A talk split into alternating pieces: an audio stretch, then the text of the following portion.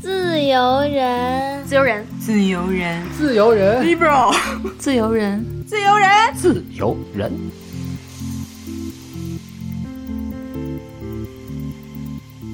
Hello，大家好，欢迎收听《自由人》，我是佳琪，我是大姚。这一期节目呢，是一期很特别的节目，也是我们每一年的惯例，就是关于今年的年终总结。然后我们团队的所有的小伙伴们都齐聚一堂，分享一下他们今年的收获和对明年的一些展望。嗯，今年确实是一个 非常特别难忘的年份。是的。然后在节目正式开始之前呢，也向大家分享一个消息，就是我们之前做的周边自由日常已经正式开售了啊！我们做了四款非常适合秋冬使用，然后也很日常实用的小物，它们分别是咖啡、口罩。手机支架和袜子，大家可以在微店搜索“自由人 Libro” 进行购买。我们也会把链接放在 Show Notes 和置顶评论里。之前参与过预售的朋友们可以享受九折的优惠，但是记得要去重新拍一下链接，然后你们还会获得一份小礼物。对，就是大家尽快下单，不然的话都要被宁夏姐抢没了，自产自销。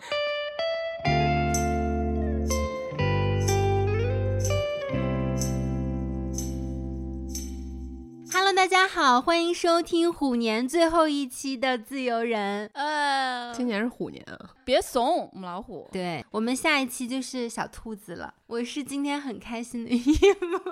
我是母老虎夏明明。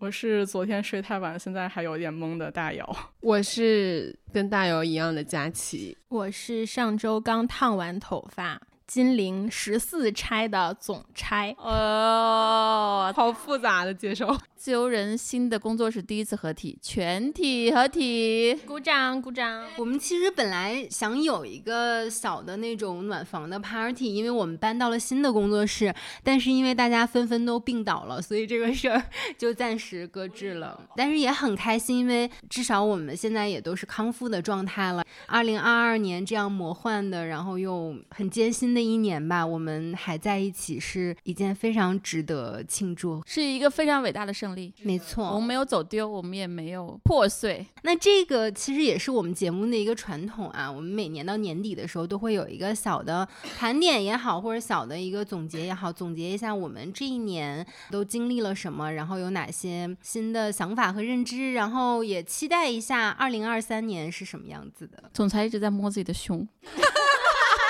所以，所以我们一年一度的云回顾又开始了。这次我们也准备了三个问题，然后也给我们的听众准备了五个问题，留作业了。对，他们的作业比我们多两道题。然后征集了一些非常有趣，然后也能看到他们很不同的生活的这样的答案，让大家听听自由人的听众都过着什么样的二零二二。嗯，期待大家在评论区告诉我们你们这一年经历了哪些事情，然后有哪些想法。好，那我们就正式开始呗。那我们就从第一个问题开始。今年的云回顾还是和去年有一点小小的不同，就是我们希望大家能够用一句歌词或者一句台词或者是一首歌的名字去形容一下你的二零二二年。嗯，挺难的。我大概听了两百首歌吧。谁先开始呢？先从明霞姐开始，因为她手机已经准备好了。对，因为我找歌词啊，找台词啊，我就已经找到这个经纪人网。真的，我也在翻我的网易云音乐，然后也没有找到。但是有一句话是我在回想这一年的时候反复跳出来的一句话，我觉得特别合适。虽然这句话也是很多人知道，就是在隆冬，我终于知道我身上有一个不可战胜的夏天，是加缪说的。但是用到今年就太合适了，因为我觉得今年对我们特别的不一样。就上半年我们团队经历了一个很大的一个变化调整，然后到下半年我们的社会又有特别大的一个冲突，一个意想不到的事件，所以它。对我的刺激，我觉得是很难去真正分享的。它是一种内心底层你看不到的那个隆隆的雷声和苏醒。所以我觉得这句话是最合适的。就整个状况非常的糟糕、溃败和荒诞，但是其中给我的激发、勇气跟信念，反倒是前所未有的，是我有生以来最有能量的种子吧。我的那个种子，我跟大家分享过，就是不适合在这里公开。但是我们团队都知道，我觉得这个种子真的不是说我一时兴起，是真的在我心里面在默默的发芽的酝酿的一个东西。我觉得在我有生之年，我一定要看到。此处就删去不可说的两千字。我觉得二零二三年也未必多好，我们有分享过，因为整个要到达黎明和天亮还是太远太远太远太远太远了，可能是以数十年 a decade 计的。但是看到那个逻辑已经在发生了，那个可能性在。是的。至少我们现在可以松一口气，因为我前一段时间也是整个人处于那种特别抑郁的状态。其实我的身体也发出了很多警告的信号，大面积的过敏啊，长那种皮疹、荨麻疹，我也在一直调节。然后我一直在和身边的人交流，我说，如果说有一个后疫情时代的话，我们要怎么样去重建内心的秩序？我自己也没有一个特别明确的或者特别好的答案和做法，但是我就觉得起码。我的身边是围绕着很多爱的，其实这些爱给我非常大的能量和鼓舞，它是能够让我继续带着我的热情，带着我的使命，带着我的追求继续活下去的特别大的动力。嗯嗯，那你就接着这个分享一下你的。但是说实话，这个我也是今天现找的。咱们就是弄了一些很勉强的题目，但是呢，我是觉得这句歌词还是非常贴切的。它就是那个台剧《他和他的他》的片尾曲，叫《我的他》。他说：“当我勇敢地揭开面纱，心中要是崩塌，时间会是一砖一瓦，可以修复吧。无论过程多挣扎，选择重新出发。”呃。希望我们二零二三年可以重新出发。嗯，那下一位，请大姚来分享一下吧。对，这是我听了两百首歌选出来的两句歌。瞧人家做作业多认真，是真的两百首吗？是真的，我从我病倒开始就在听歌。我天，最认真的一位，要不你唱出来吧？那有点难，毕竟是日文的。哦，这就是努力型选手。我们这种天赋型都是灵机一动。主要是因为我想表达的东西太丰富，就找不到一首特别贴切的，所以就是有很多备选，最后选了这个。所以两百首串烧，情歌王。这首歌听起来稍微有点空，但是是因为它能够包括的内涵是最多的。它的中文翻译的名字大意叫做“尽管我们手中空无一物”。它的那两句歌词大概的意思是：尽管我们的手中空无一物，但是也是因此，所以我们才能够彼此的连接。哎，对，就是因为手里没有东西，所以才可以牵在一起。对，很有哲思。这首歌的 MV 其实也推荐大家去看一看。今年一个是发生了很多的事情，嗯，作为。无产阶级的一员，我们其实是手中空无一物，我们其实是赤手空拳的。但是，其实今年最后这两个月的很多的经历，包括其实中间我们自己的人生也经历了一些动荡和不确定性。不管怎么样，你身在这个同温层，就是你身边还有这些人。我之前就总说，我说我觉得我很幸运，因为我周围的人都非常的有爱，然后我们能够彼此的理解，就真的不管是同事之间也好，朋友之间。那天我跟秦岭文不是在聊嘛，他就说我觉得你还是有点不自信，然后我就想，哦，是呀。我非常幸运，但其实我身边的每一个人也都是幸运的，因为我很好，所以我才能遇到很好的你们。同理，也是因为你们很好，才会遇到很好的我。对，其实你要想我配得上，就是 I deserve it。是的，所以其实同温层它不会凭空的出现，一定是因为你非常好，所以你吸引到很好的人，就是也是你自己主动去创造和寻找的。对，刚刚那那两句歌词是我觉得能够概括今年我整个的一个状态的。这首歌里还有两句词是我想送给大家的，就给大家，包括几位主播和我们的听众。这个歌词大意就是：我有一件想要送给你的东西，是在孤寂的夜空当中闪耀的漫天繁星。那些闪耀星星，如果说现在的天很亮，晴空高照的话，它虽然一直在那儿，但我们看不到。只有当这个环境变得黑暗的时候，我们才能看到那个星星的闪耀。就是我们看到那些光辉，其实和那个黑暗的夜空是互相依存、衬托出来的。如果没有这些黑暗，我们也看不到这些闪耀的东西。对，想想也是一种神奇吧，命运的安排。就是疫情三年，我们是在一起的。对对，疫情的尾巴，然后我们有一个新的安排。这三年在一起就太重要了，是吧？黑暗年代吧，但是我们跟彼此在一起，能在这样一个时期相遇，然后相互陪伴，想想真的非常的神奇和幸运。是这三年的这种经历，可能是我们过去不敢想象、不曾想象过。然后我觉得它甚至浓缩了十年、二十年的那种感受。同意，同意，真的是永生难忘，永生难忘。是的。尤其年底发生的一些事情，整个社会也是非常割裂的态度嘛。所以我觉得一个人如果能勇敢，真的是因为他也一定是有一个很良好的环境去支持他。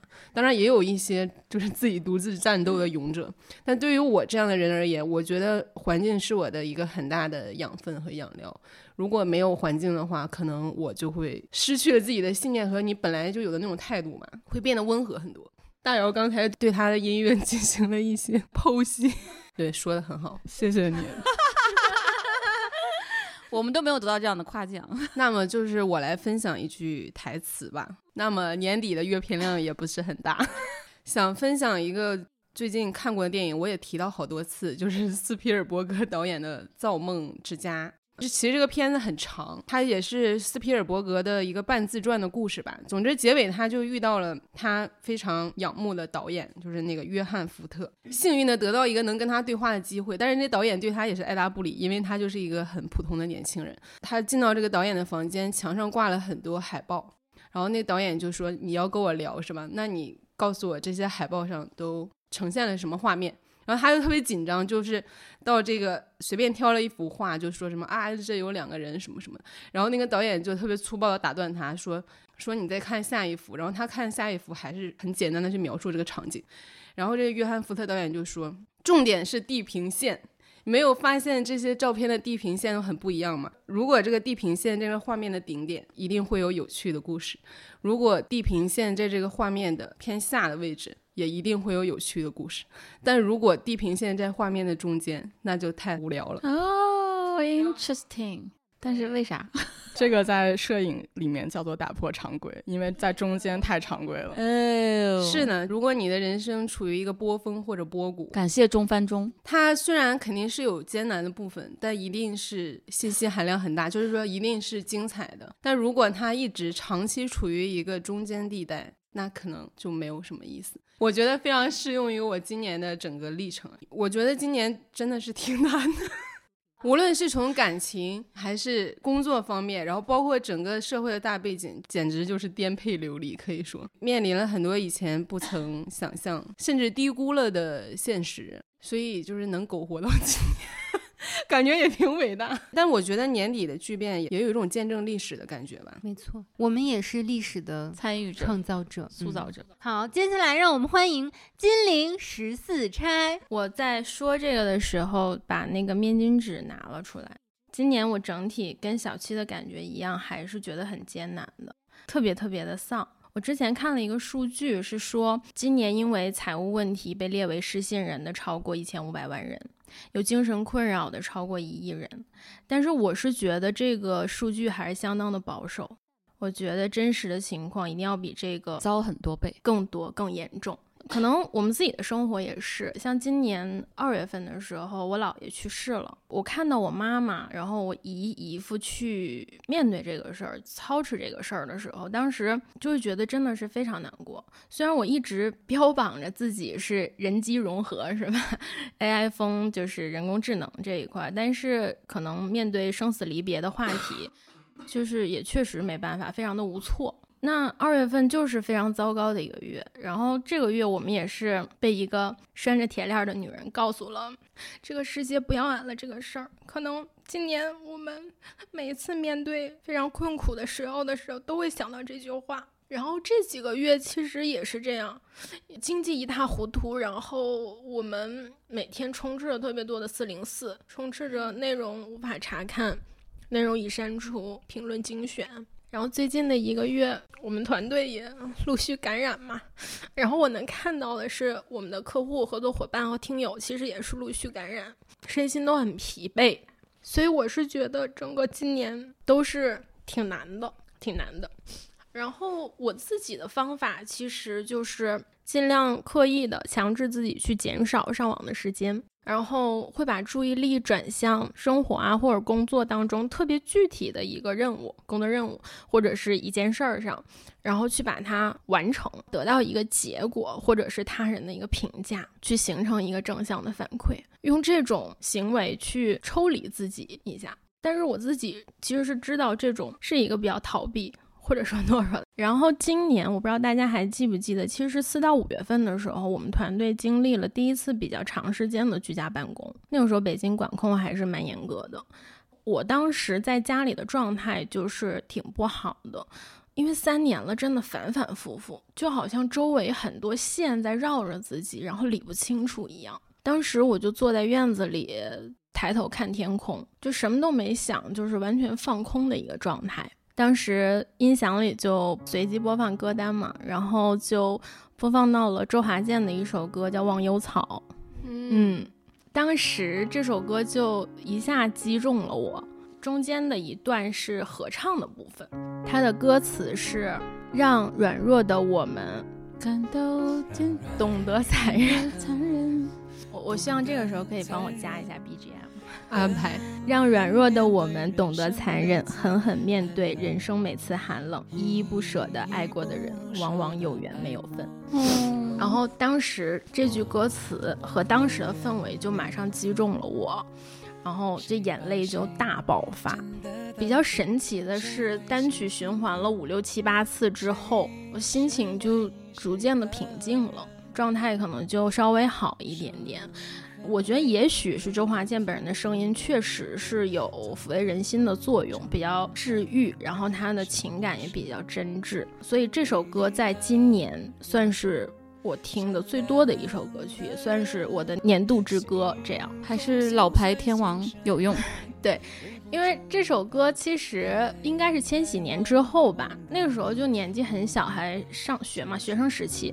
当时没觉得这首歌有多特殊，但今年可能听下来的时候，还是觉得是直击人心。想到这首歌的时候，我就想夹带私货推荐一下，就是实名按头去安利一下我的人生综艺之一。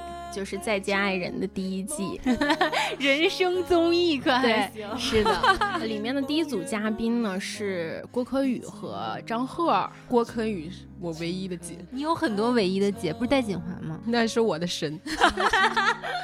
他在那个某一集，他们有一个复古的小趴儿，然后结束之后呢，他一个人就独唱了这首歌。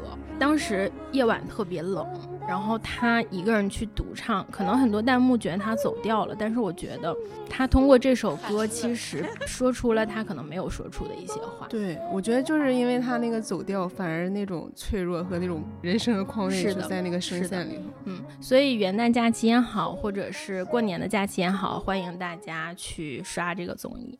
哎，其实我今年也有一首年度之歌，哎。虽然我并没有特别频繁的去听它，明天会更好。我觉得也是我们的年度之歌。我当时是在车上，然后我在听 GQ，他采访呼兰，然后就说，因为你得了冠军嘛，其实我们每一个选手在离开这个舞台的时候，都会自己选一首歌作为就是什么离别之歌吧。但是你没有机会放你的歌曲。呼兰就说，说我选的歌是。明天会更好。然后当时他们就在节目里面放了两句，我当时就不行了，在车上就崩溃大哭。然后后来其实我们自己有一个小的纪念活动，当时在车上也是放这首歌，而且是因为佳琪不太舒服，然后我们就把他送到他家楼下，然后那个小区门口就正好有几个人，当时是。等待着被转运，然后我就记得有一个人一直蹲在地上，就这样抱着头。我不知道他当时的状态是什么，可能身体也很不舒服，心里也很难过。他就一直在地上抱着头，然后我们当时就把车窗摇下来，然后放了这首歌，放完我们才走的。小时候听你只是觉得群星璀璨，对，就是很多歌星在一块唱，你会觉得很热闹，但是你不太能懂歌词里面一些含义。但是你现在来听的时候，尤其是。当时的那个心境啊，那个状态，还是觉得一片黑暗，非常绝望的。我在想，绝望之中，可能人也还是应该有一些希望的吧。虽然说实话，我对于未来我并不是抱有特别乐观的那个心态，是因为有很多事真的是太充满不确定性了，然后我很害怕那种狂喜之后你会产生一些更大的失落。我个人还是持一个比较谨慎的一个乐观状态，但我还是希望大家相信明天会更好的。但是马老师，你注意你的头，就是不要。这个声音会有点问题。我觉得也有很多人需要大哭一场吧，一场不够。好，那我们现在进入 下一趴。过去那一年，大家都辛苦了，我们每一个人都非常的伟大，因为我们熬过了这一年，挺过了这一年，我们向 二零二三年迈进。所以，我们还是要鼓励一下自己，给自己颁一个奖。那让明霞姐先颁。我给我颁的奖是我最近老跟你们说的话，就是我给我自己颁一个稳如老狗奖。嗯，我今年真是看到很多。大起大落的这个情感，我觉得我这一年我没哭过，就真的没哭过。其实我今年真的经历蛮多的重大决定的，包括三月份我看到深圳一键暂停，我当时觉得很不妙。去年底在录制时候，其实对今年很多的想象和期待，对吧？比较乐观。我觉得我还是比较敏锐的，可能一个是做新闻出身，再一个你毕竟要去看整个的生意，今年真的很糟。然后三月份看到深圳这样的非常重视经济商业的城市，它竟然能一键暂停。因为当年深圳可是提过，时间就是金钱，它是一个非常物质的一个城市，它都能不要这一切，把人全部摁住，我觉得非常的可怕。我觉得北京一定不可能幸免，所以当时我就说咱们不要输电了。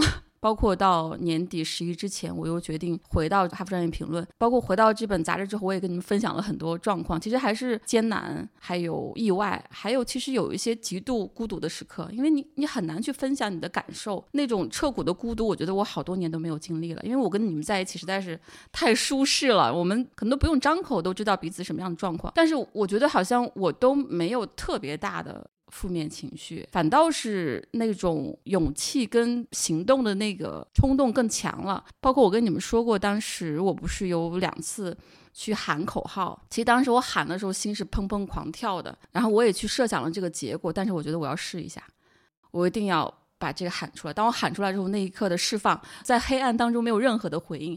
但是那一刻喊出来之后，我发现，哇，我原来有这么有能量。而且你发现，当你在说真话的时候，你在说对的事情之后，你有这么畅快的一个体验。包括其实我回到这本杂志之后，有很多事情要做，但是我都觉得就做就好了。我觉得这是我很大的一个成熟吧。换到八年前、五年前，可能我都是爆炸的状态，就是紧绷、愤怒、抱怨，然后极度的焦虑。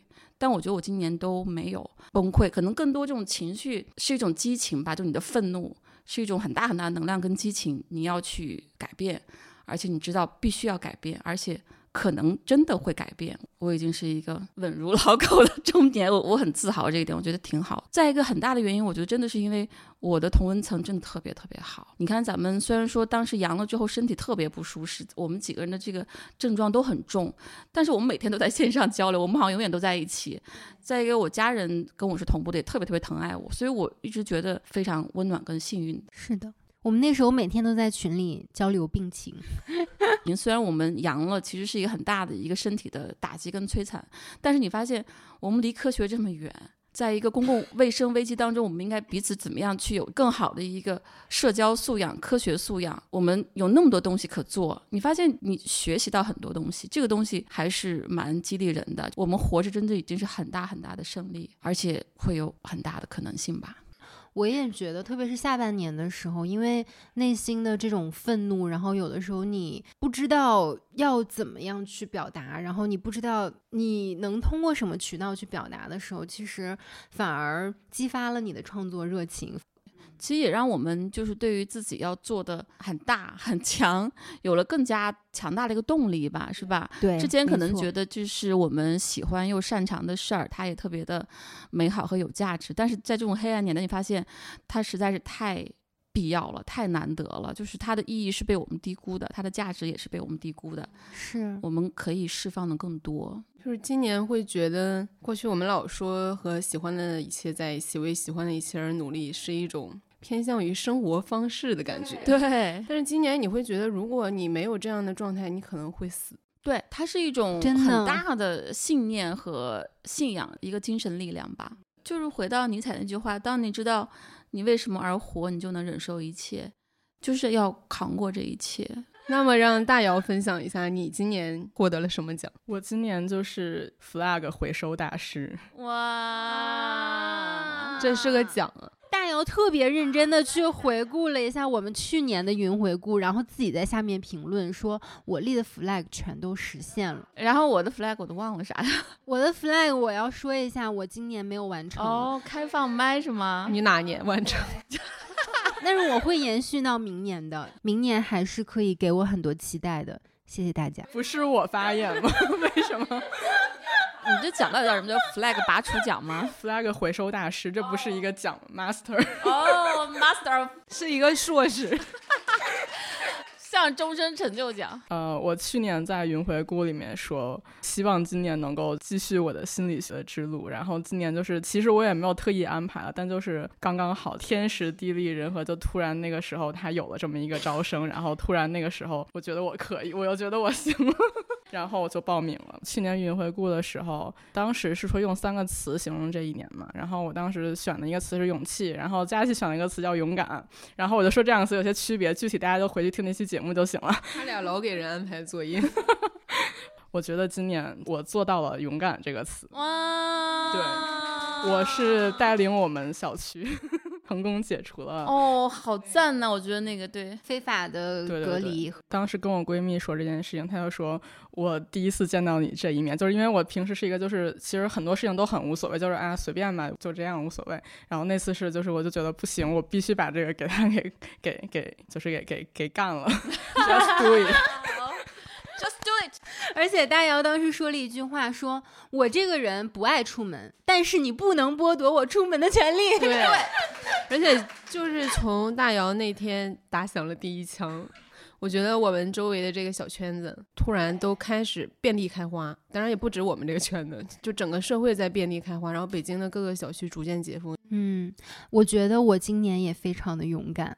对马老师说这个事情，就是我就觉得真的没有人是孤身一人，直到他回家，然后我们才 睡觉。对，因为大姚平时睡得很早，然后那天他就一直等我，他就说我要等到你回家我再睡。虽然我已经很困了，包括当时我们朋友群里的大家都没有睡我。可以跟大家剧透一下那两天我们私人生活的背景，就是在大姚去跟他们小区据理力争那天，他跟马老师大吵了一架。所以就是是有一些残留的问题，比如他们两个人 该如何重新交流。然后他那天就一直坚持等马老师回家，然后给他出各种建议。当时就会觉得，其实我们这群人在一起，还是真的有一个很坚固的底盘没。错，就是你再怎么吵，即使当时也说了一些可能听起来也挺决绝的话，或者说心里觉得这事儿我告诉你就是过不去，但其实真的这些被平时忽略的东西，就是永恒的底盘嘛。我觉得，而在这一刻都凸显出来了。我那天也跟大姚说，我就说。我们工作当中会有意见不一致的时候，会有一些磕磕绊绊，但是我知道我们的心是在一块儿的。我觉得大姚也是这样想的，只是他平时就是语言表达的比较少一点。但是他虽然只回了我一个小蓝的表情包，但我知道他跟我的想法是一致的。他不用回什么，我知道他能 get 到我，我也能 get 到他。我觉得这个就够了。哎，那天邢李文还问我一个问题，我说因为我们也会争吵啊什么的，就是工作当中也会有不愉快的时刻。他说那你是怎么解决的？我说我这个人吧不是一个职场人，所以我无法给到大家一些特别就是你在职场上通用的那些 tips。但是呢，我就是用真心。真诚无敌。我就觉得，因为我们这个团队太特殊，它跟普通职场还是不太一样，因为我们非常非常认同彼此，然后我们也相信我们在做的事情，我们太认同我们的底层的那些逻辑和价值观了，所以有些时候你不用说那么多，就是我们其实都是在看每个人去怎么做的。其实你要想想，有时候也挺简单的，不是说什么职场不职场，蛮简单的，所以你给哈平带来了希望，带去了曙光应该带去更多吧。啊！是是是。最简单的东西就是最珍贵的东西。我今天还看到特别好的一句话，他说：“人是拿来爱的，东西是拿来用的。这世界一团糟，是因为东西都被拿来爱了，而人却被拿来用了。哎呦，精辟！真相。那我的总裁分享一下，你要给自己颁一个什么奖呢？因为我今年个人的生活和社交没什么变化。光从工作的角度上去给自己颁就好了。我想给自己颁两个奖项。谁允许你颁两个奖？对，第一个奖项呢叫做中流砥柱奖，实至名归。结合明霞姐刚才已经梳理过的时间线啊，我们的那个老听友也知道，今年三月份的时候，呃，我们做了一个决定，就是把线上的音频和视频的产品和服务与线下实体书店剥离开。那在这个决定之后呢，其实我们团队每个人的工作内容啊和分工都或多或少的会有。一些调整和变化。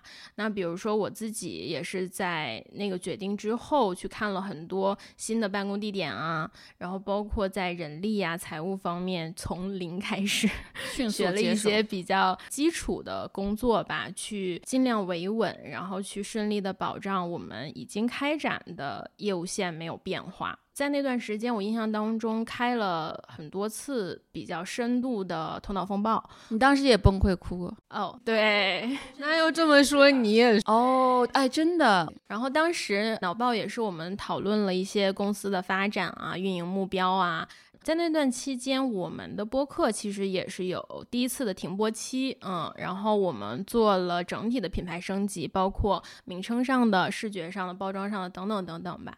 就是那半年还是比较忙碌的，然后比较波动的，是的。但是就是在年底的时候，如果回顾今年一整年的工作呢，还是整体的感觉会觉得它不是有一条线穿起来的一段珠子。有一点像很多小的珠子，然后用手捧起来之后，从指缝里就流掉了一些，就还是比较散一点。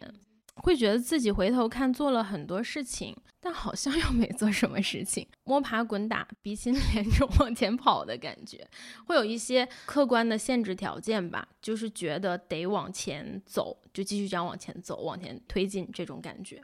所以，就第一个奖就想颁给自己中流砥柱奖，想肯定自己今年一年的支撑作用。呃，不是今年一年吧，是永远的。第二个奖呢，叫做最后的疼爱奖，就是李圣杰唱过《最后的疼爱是手放开》。嗯，这是要公布什么大事？有点冷，是不是想说一个梗？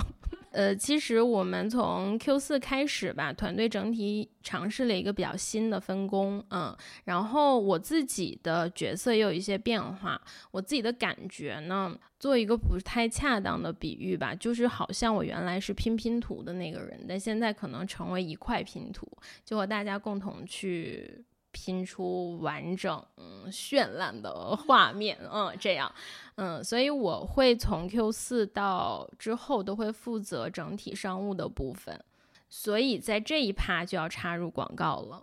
你今天广告最多，大声大声的吆喝一下，希望在新的一年里，我们的品牌方能够多多看见我们。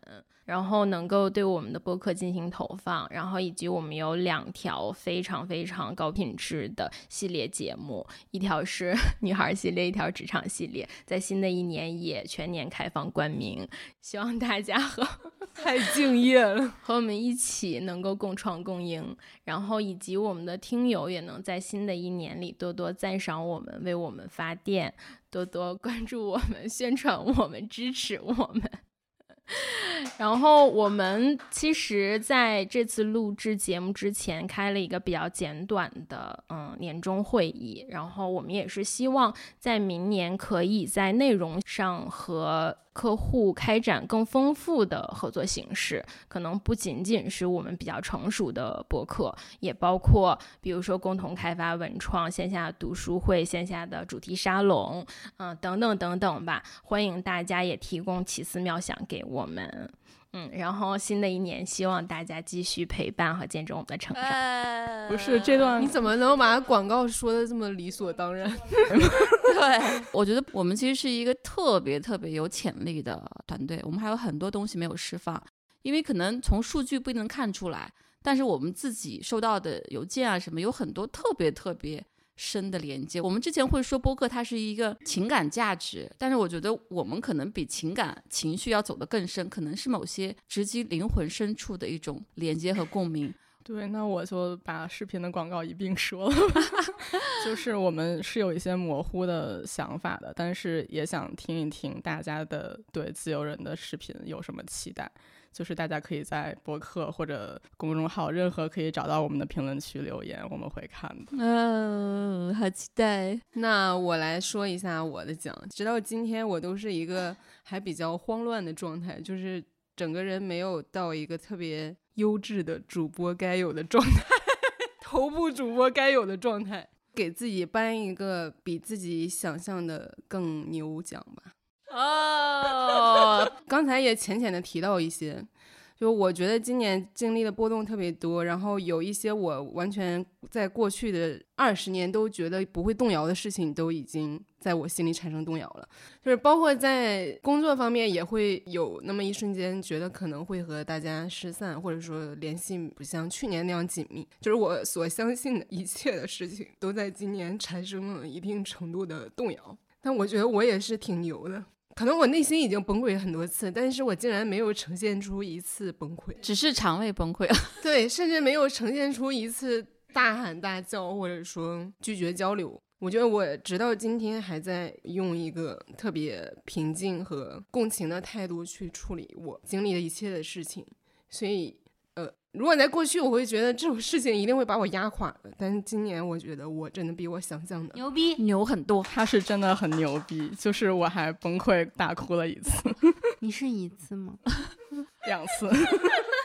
我很多次。刚才也提到进化这词嘛，我觉得我今年也真的是在进化，就是更深刻的去理解人和人之间的关系，包括我自己特别擅长的地方在哪里，而且就是在擅长和压力中间。找一个平衡的点，一个绝妙的位置，就是种种的课题都有了特别深刻的理解。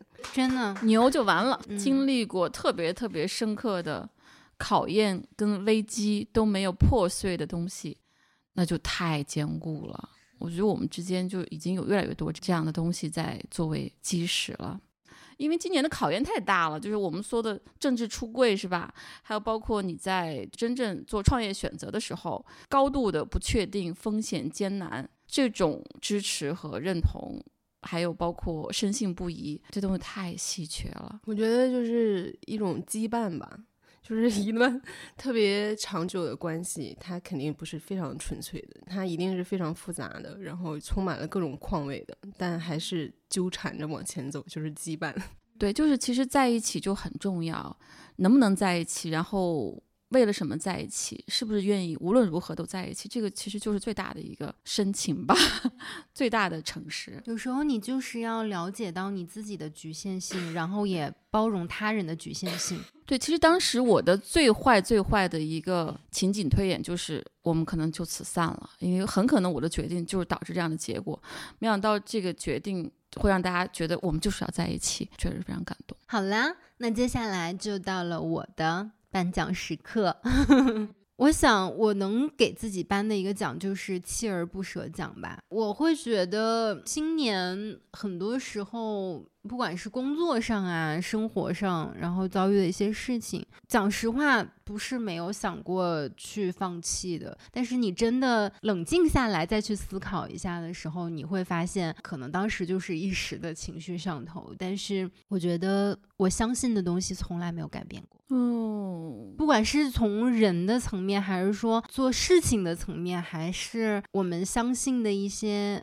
理念一些主义是越来越坚定的，然后好像你身上也会有了更多的责任。你在做内容创作的时候，它不是没有一定的套路的，它是有一些流量的逻辑可以去仿照或遵循的。但实际上，我们真的在创作的时候，我们是放弃了那一条路的。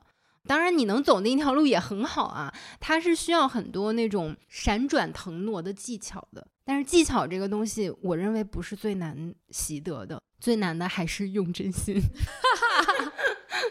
我有的时候收到一些听众对于我们的赞赏啊、嘉奖啊，然后说你们的节目改变了我的认知，然后你们的节目让我大开眼界，你们的节目让我知道有另外一种可能性。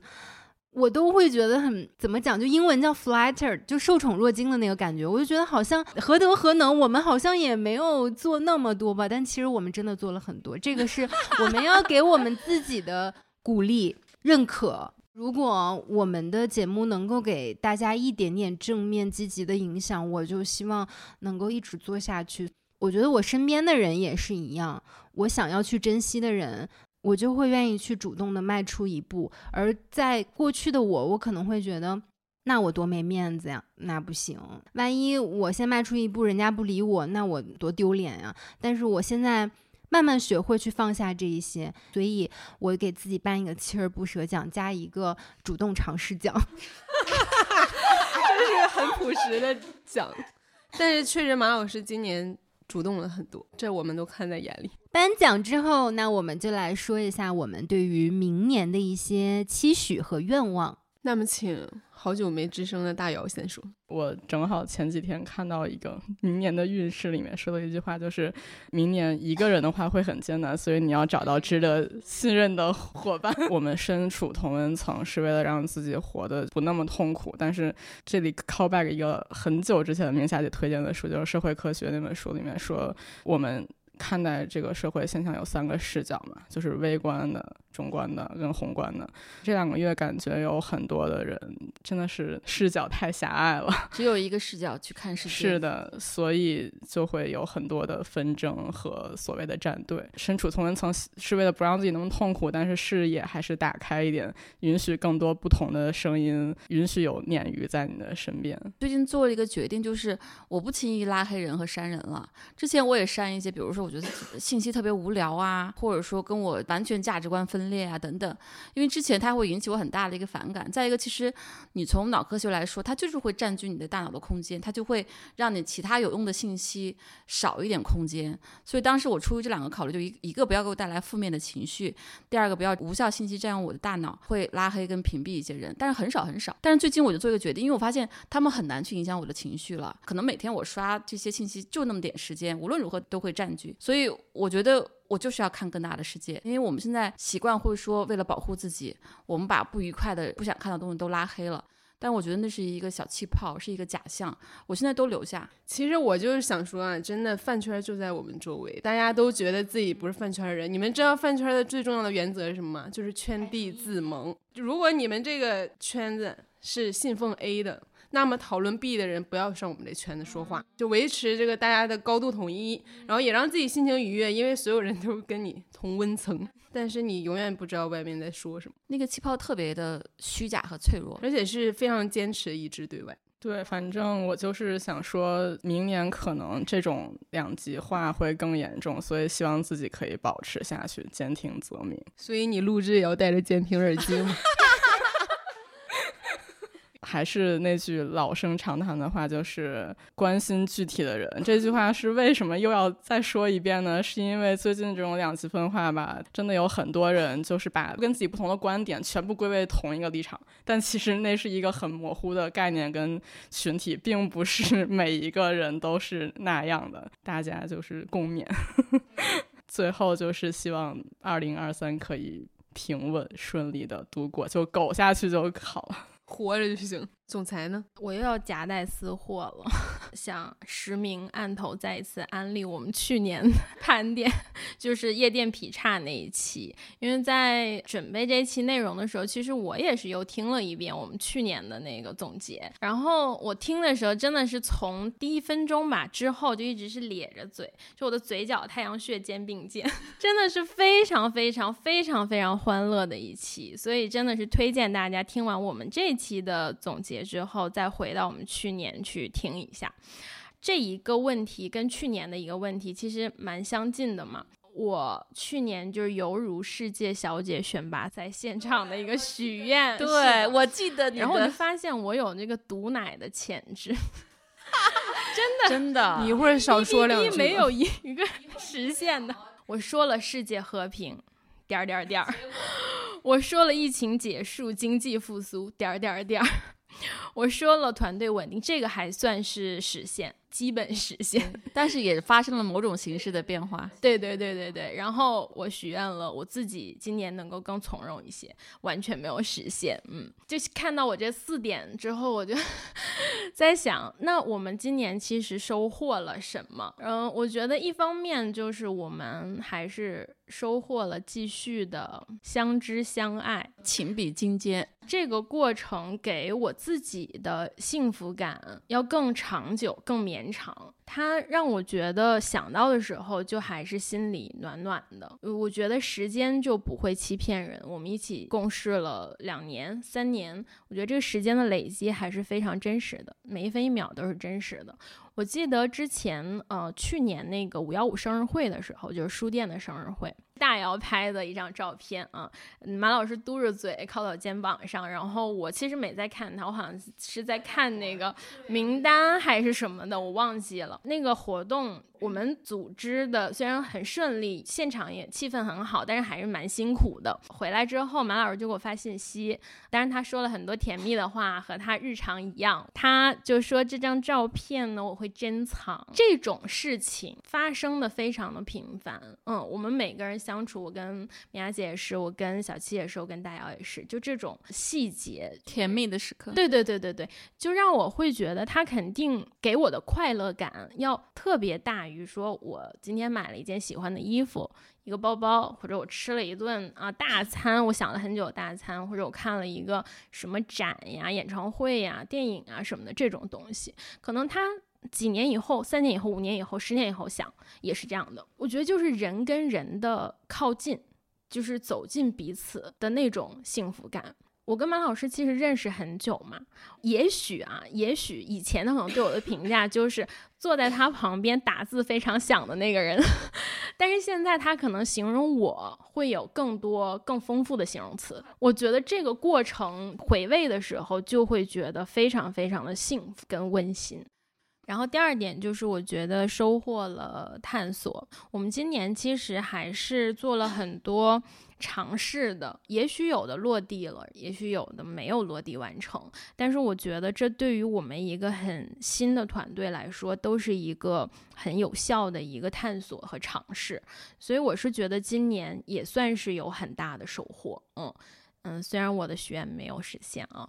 就介于去年我在许愿方面的经验和教训，我今年就想稍微具体一点，先想对团队这块儿许一个愿望，有三个关键词。这个结构真的是复杂，要不要反着说？就是极不稳定、极差、极穷，分别是信任、创造和活力。哎，对，也希望新的一年我们还是继续信任彼此，然后积极的创造，还有就是保持活力。然后我个人。的话，其实也有三个关键词，分别是呼吸、从容和成事儿。除了一个具体意义上的呼吸，就真的是摘下口罩呼吸这一点以外，也能希望有所喘息在一些缝隙当中。然后从容其实就是照抄去年的作业了，因为没完成的事情，希望今年能够完成。还有就是成事儿，因为我这个人还是比较想要导向行动或者导向结果的。还是希望明年有所成就吧。应该是感染那段时间，又把那个冯唐的那本书捡起来了，《成事儿心法》。嗯，我其实不太推荐那本，真的，对我还是挺推荐的。我觉得他说的，我不是不知道。他说的逻辑我都认同啊，但是可能字里行间还是有一点点嗯男性的自信到自负，这个是确实。嗯，里面他就讲到说成事儿的人呢有七个特质，第一个呢是悲观的底色，那不是我吗？第二个呢是中庸平衡的个性，第三个呢是耐烦。第四个是精力旺盛，第五个是忍不住做事儿，这不就是我吗？第六个是收敛，都跟我没啥关系。第七个是顶上去，大部分觉得自己都中，所以就是期待自己二三年还是成事儿，get things done。总裁说那个照片，就是我想给自己补办一个奖，是最佳摄影师，真的。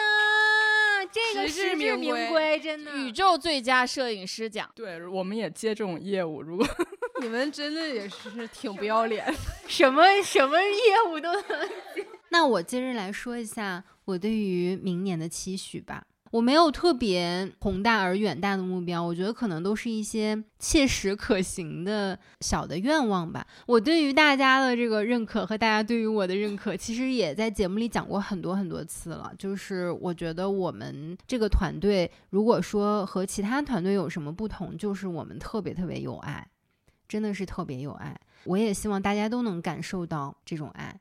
所以，明年我的一个愿望就是，我希望每一个人都能够用那种你希望他人爱你的态度和方式去爱自己，多抱抱自己，多鼓励自己。另外，就是我希望我们一直在一起吧。会的，就像总裁说的，这种温暖的幸福的感觉，真的会持续很久很久。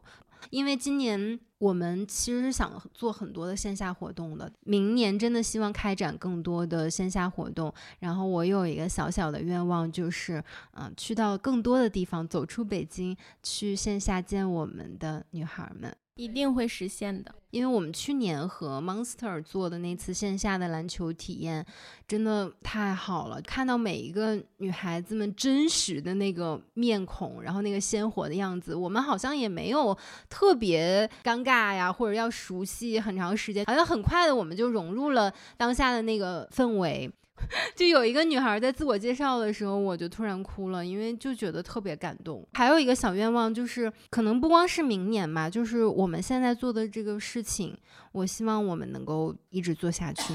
我真的是从今年开始，我觉得我现在的规划真的，我以终为始的倒推思维，就是我在我的有生之年，我想看到什么。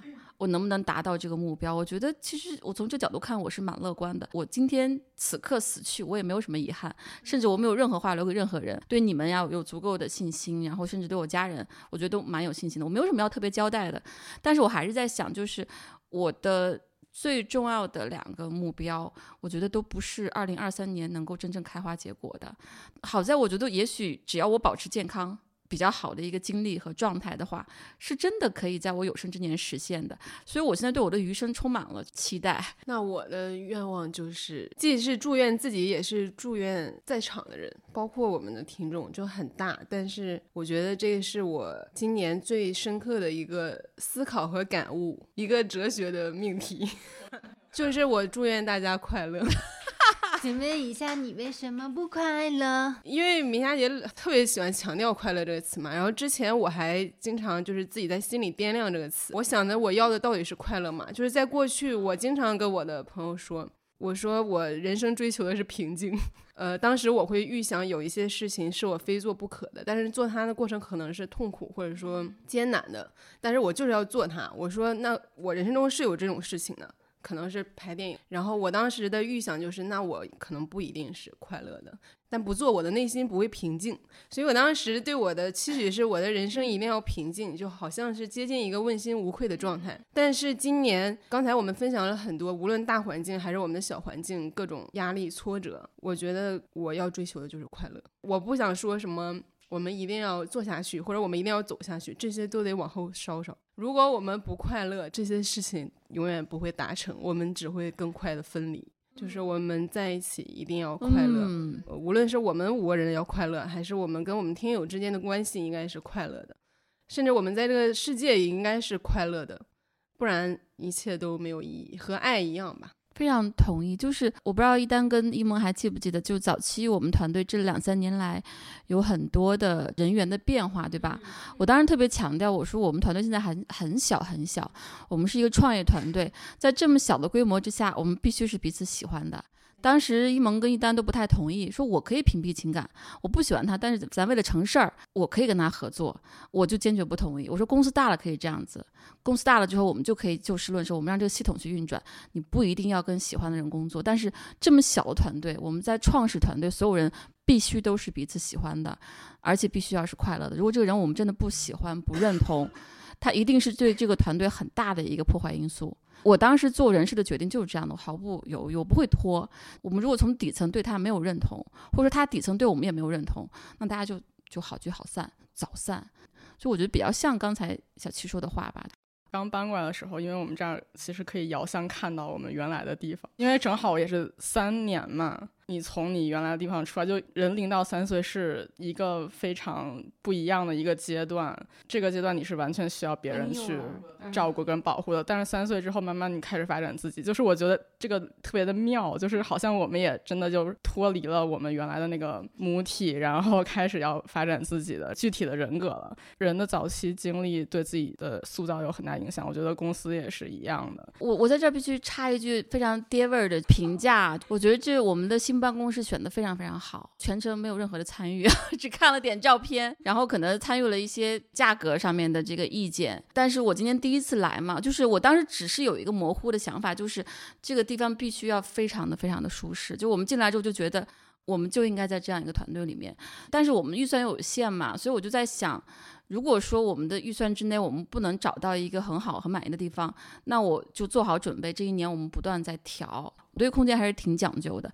之前你们办公室我就一直不满意嘛，我每次去我老觉得就很满、很阴暗，也很乱。现在这儿也挺乱的，但这种乱是一种还没收拾好。好的，是一种比较随性的乱。但我觉得这种开阔，然后简洁。然后比较的素雅，我觉得跟我们就挺对的。但是其实我还不是最重要的，是你们在其中。就所以那天小七说他独自待在这儿，加班到很晚之后，就是喝点酒，听点音乐，我觉得这个一切就对了。就大家可能都忽略了空间给我们的一种加持，你的身体对这个空间的反应，人就是最大的风水。你们听过吗？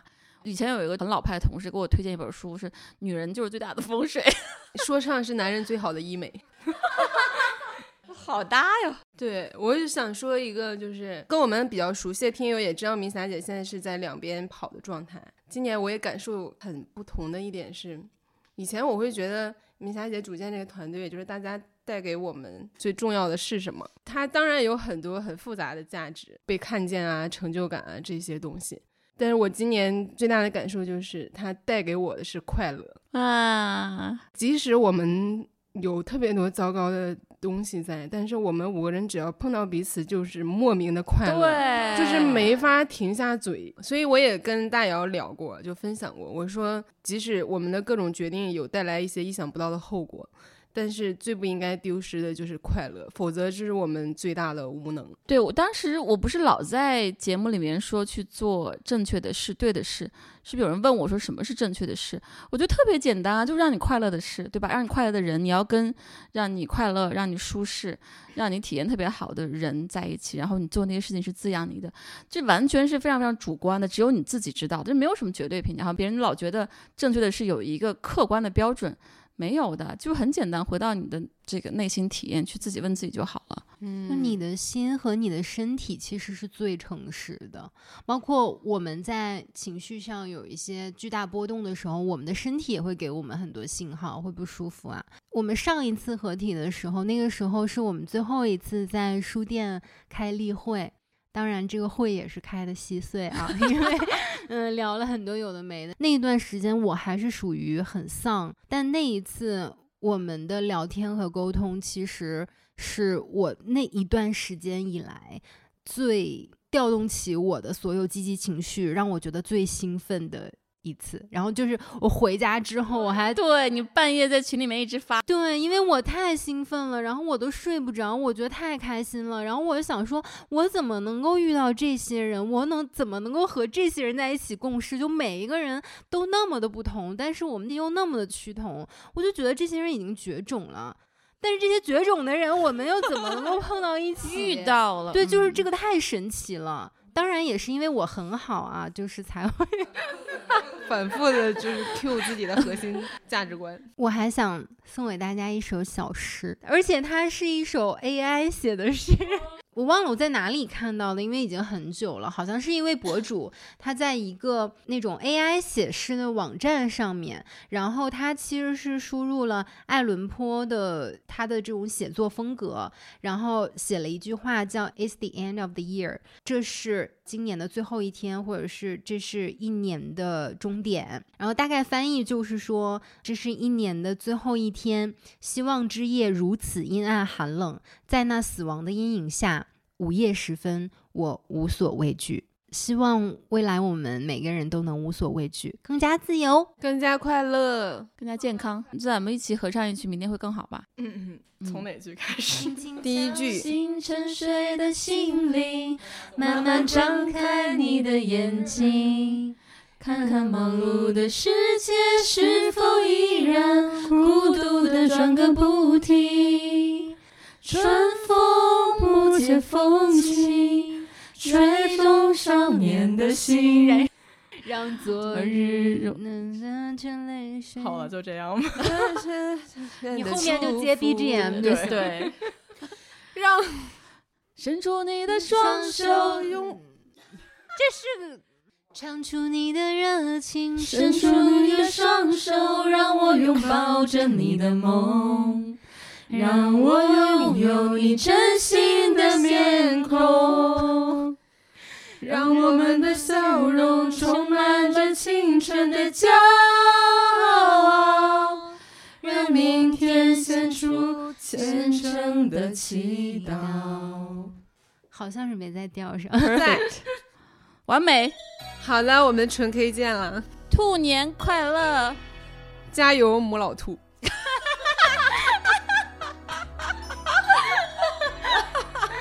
好吗？加油，雌兔！雌雄双兔傍地走，安能辨我是雌雄？可以，拜拜，拜拜！祝大家新年见！你播出的时候已是明年，我说的是兔年的明年。这句话去年也发生过。看看忙碌的世界是否依然孤独地转个不停。那这期节目呢，我们也向我们的听友们发起了征集，想看一下大家都度过了一个怎样的2022。在征集之前呢，我们也有一些担心啊，当时会觉得说，今年毕竟是一非常特殊的一年，大家都共同经历了一个很沉重的公共的记忆，是否大家的投稿会比较雷同呢？但是我们收到了各种投稿之后，就发现哦，还是很不一样。对。对我们也是非常惊喜的，就是大家还是每一个人都拥有非常不同的私人记忆和生活，然后我们很乐于看见这一点，所以本期节目大家也会听到自由人的听友们度过了怎样的二零二二。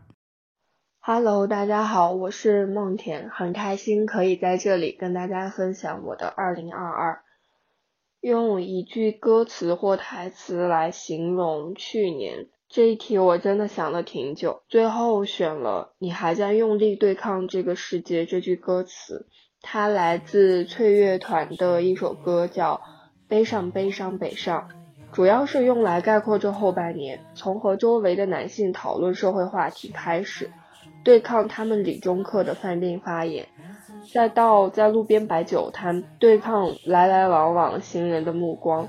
再到提着箱子去昆明，对抗家人的不理解和不同意，最后是在学校发出带引号的十万个为什么，对抗莫名其妙被拿走的自由。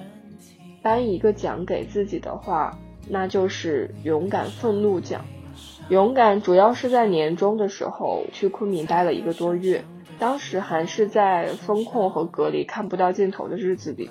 去昆明的这个选择，无疑是我去年做过最棒的决定，因为在那段日子里，我可以推荐喜欢的书给喜欢的人，认识了新的朋友，然后每天都可以出门散步，而这一切都是因为当时勇敢的迈出了那一步。愤怒，今年的愤怒真的不用说太多，感觉这个愤怒的事情就像是太阳从东边升起，每一天都有新的愤怒。关于二零二三年的愿望和期许，那就是做一个游荡者。因为被莫名其妙的剥夺了很多次自由，所以觉得出门散步格外的重要。同时，也觉得周围的环境让我的接受度和忍耐力一再的下降，所以觉得在改变自己和改变环境的这个选择中，我曾经改变过环境。结果是我自己会活得很舒服，所以希望之后我可以继续游荡，改变环境。最喜欢一期自由人的节目是和一百个女孩对话系列中露宿的那一期，月薪三千的婚姻合伙人。听完这期节目的感觉就是垂死病中惊坐起，像是吃了强效救心丸。与此同时，还不忘在吃药之后继续吃一口跳跳糖，让自己的嘴也开始不受控制的加入战场，想和洛苏一起怒怼一番有病的前夫。后来跟朋友讲了智能猫眼的片段，大家都是停不下来的哈哈大笑，然后也在想什么时候自己安一个智能猫眼。想对自由人说的话，我真的有太多话想说了。感谢和爱你们是不变的主题，我到现在都还记得，去年刚加入认识没多久的时候，我就已经在跟周围的朋友讲说，这份实习感觉是我遇到的天花板了。今年过去了一年的时间，我觉得这个感受真的是越来越深。很感谢七姐，很感谢你的耐心。七月份和九月份那两次就是找你聊天，就是一种很舒服的对谈。还有很感谢马老师，感谢你那次特地发消息给我说抱歉，但是我觉得那个事情应该抱歉的是我。你真的是我遇到很特别的一个人，你每次都会很自然而然的表现出你的情绪，让我知道就是情绪好像不用再隐藏，也是我勇敢愤怒的力量之一。很感谢大姚姐。有两三次你都在问我，说我是不是心情和情绪不太好，还推荐我学校的猫课，而且后来你还在群里发了很多学姐勇敢的故事，也很感谢明霞姐。当时在加你微信的时候，我有说就是会觉得很不好意思，然后你就会鼓励我说没关系，就是要勇敢之类的，也很感谢总裁，也会在群里夸夸。大家每一个人都会在我做了一些很小的事情的时候，就是说很棒、很不错。我之前好像很少有接受到，就是因为做的一些小事情而受到的鼓励。所以当你们给予我这些的时候，让我觉得啊，真的是太好了。还有当时从学校急速逃出来，然后被大家收留在新的办公室，七姐的妈妈还拿来床单被罩，然后大家每个人都在关心我，就觉得我找到的好像不仅仅只是一份工作，我也找到了一群就是很好很好的朋友，超级感谢你们，也很爱你们。我是想躺平的卷，在微博上看见了活动，从来没有想过自己还可以参与节目的投稿。于是怀揣着激动的心来和大家分享我的二零二二年，用一句歌词台词形容你的二零二二年。关于这个问题，我想了很久，但是最终一个是答案又不是答案的话，在我的脑海里乍现。之前我无意间看到了乔布斯在斯坦福大学的演讲，里面有一句：“如果今天是我生命中的最后一天，我会做即将要做的事情吗？”当时突然就像闪电一样击中了我的心。现在的我把大量的时间消磨在短视频平台和游戏上，最终我得出结论：不，我不愿意。于是我开始思考，那我想要做什么呢？我一直觉得唱歌很好，或者跳舞是一种非常酷的技能。之前的我一直希望自己能找到有这样特长的另一半。那天我思考之后，我忽然想到，为什么我要指望别人呢？难道我自己不可以拥有这些技能吗？不是说种树最好的时间，一个是十年前，一个是现在。于是我只用了两天的时间，就给自己报了声乐课和舞蹈课，感觉自己仿佛回到了学生时代。虽然很忙碌，但是我感觉非常的充实，也是我想要的每一天生活的意义。给自己颁个奖吧，那我就浅浅给自己颁发一个咸鱼翻身奋斗奖。我曾经是被家里人认为。做事只可能有三分钟热度的人，现在的我没有一天是空闲的，不是在跳舞，就是在声乐。后来我又给自己补了健身课，他们不仅丰富了我的内心，还改变了我的身形，让我从内至外开始变得自信以及美丽。我希望二零二三年我能依旧保持这个状态，对自己热爱的兴趣加以坚持。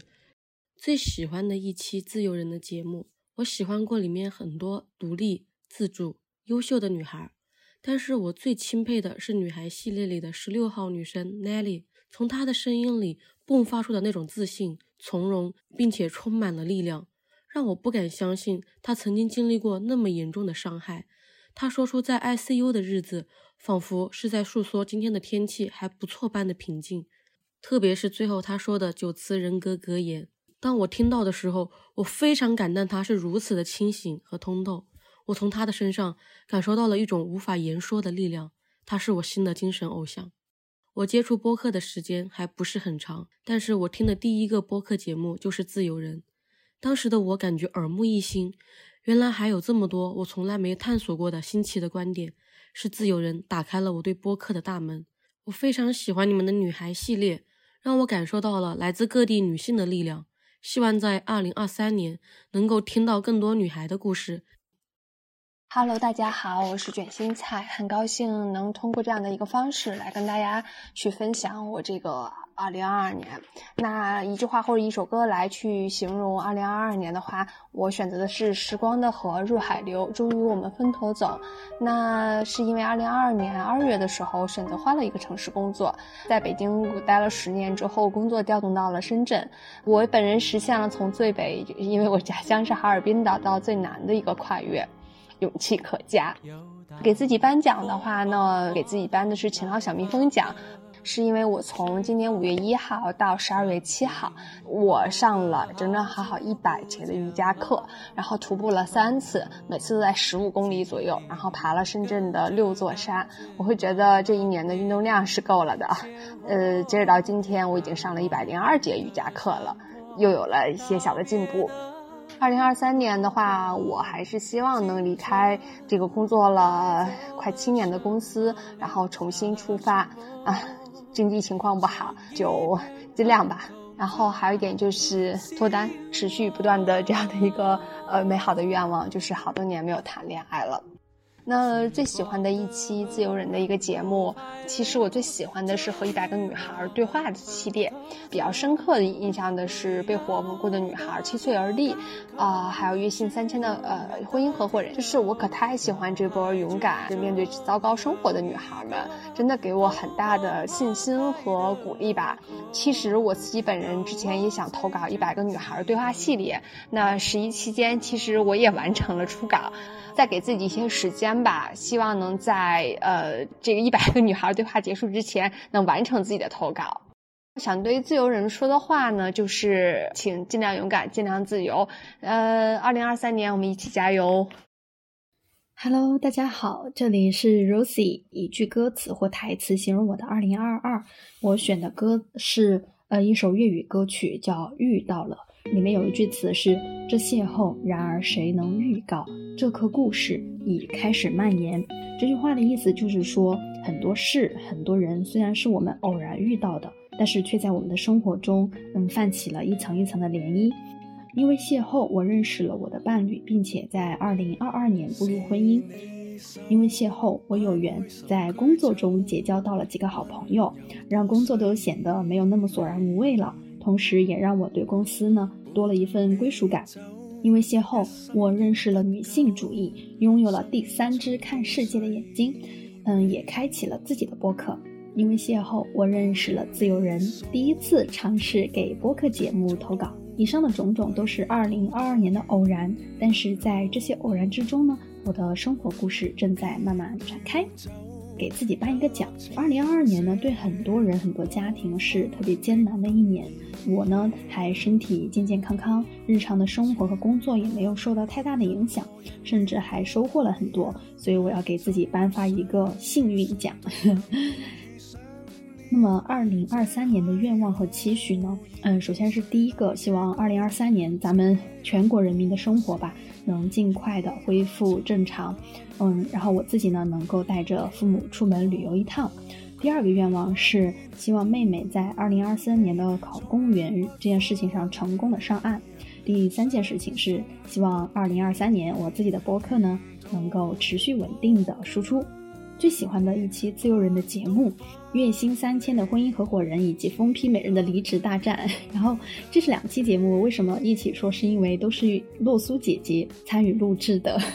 我觉得她真是一个才华与幽默集一身的奇女子，是无辈楷模，竖一个大拇指。想对自由人说的话，想说，亲爱的自由人们，对我来说呢，你们是不曾见面的朋友。在二零二二年的很多时候都陪伴着我。佳期呢是一个可爱的大活宝，一萌听声音我觉得是一个特别软萌的妹子，但是呢她输出的文字却又是那么的坚定和有力量。呃，明霞姐的话，嗯，我想说，我简直就是获得了一个宝藏朋友，因为啊，我是九零后，很少听到这个年龄段的女性的一些想法，所以认识明霞姐，感觉嗯，宝藏女人。以上就是我所有的内容啦，谢谢。Hello Hello，你好呀，我是自由人的一个普普通通的听众图图，我想给二零二二的自己颁一个奖，就叫做光芒万丈小太阳。虽然有点夸张，但我认为努力积极的自己配得上，也希望自己继续给自己力量。二零二三，我的愿望是继续感受当下。认真的活在每一个当下，就一定会有更多的收获。当然，具体的愿望，我希望我可以看一场五月天的现场演唱会。上一次还是在二零一九年的台北，我太想他们了。我最喜欢的一期自由人的节目，应该是很早很早之前的一个叫做《那些让人无法说的网络黑话》。我认为语言应该是精准的、有力的。我不喜欢一些重大事件里的网络用语用来娱乐化的降智，以及人们失去表达能力是一件很可怕的事情。而语言应该是记录历史的刻刀，应该锋利，刀刀精准。所以这一期的播客是我印象最深也最喜欢的一期。我想对自由人说的话，嗯，在我听播客的时候，你们还叫深夜书店。我想说，谢谢你们在很多时候做了陪伴我的背景音，也给了我很多对于事物不同角度的思考。愿我们在新的一年里都自由自在。